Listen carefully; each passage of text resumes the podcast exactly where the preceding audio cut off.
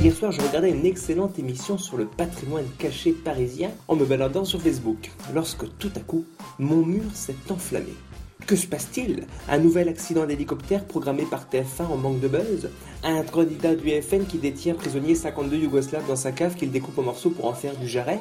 Valls a fait passer un 49-3 pour la peine de mort? Le canard enchaîné a reçu une bombe atomique sur le coin de la gueule? Non Pire que ça.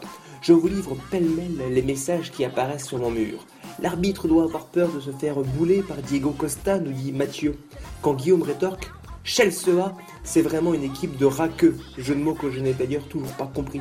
Mélanie nous confie L'arbitre a toujours raison, même quand il a tort. Et Alès, jeune humoriste en herbe à scène de coup fatal, allez les rouges.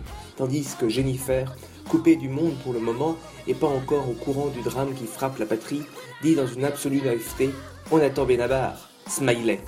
En fait, un certain Mourinho aurait parlé à un arbitre. Devant cette information incroyable et ne possédant pas le vocabulaire adéquat, j'ai donc fait une recherche. Mourinho est un entraîneur de football qui travaillerait, je ne peux le confirmer encore étant novice en ce domaine, qui travaillerait, disais-je, pour le club qui rencontrait hier le PSG. Cet entraîneur aurait donc parlé à l'arbitre qui, dans la demi-heure suivante, aurait, allez, je peux le dire, a mis un carton rouge à un certain Zlatan Ibra,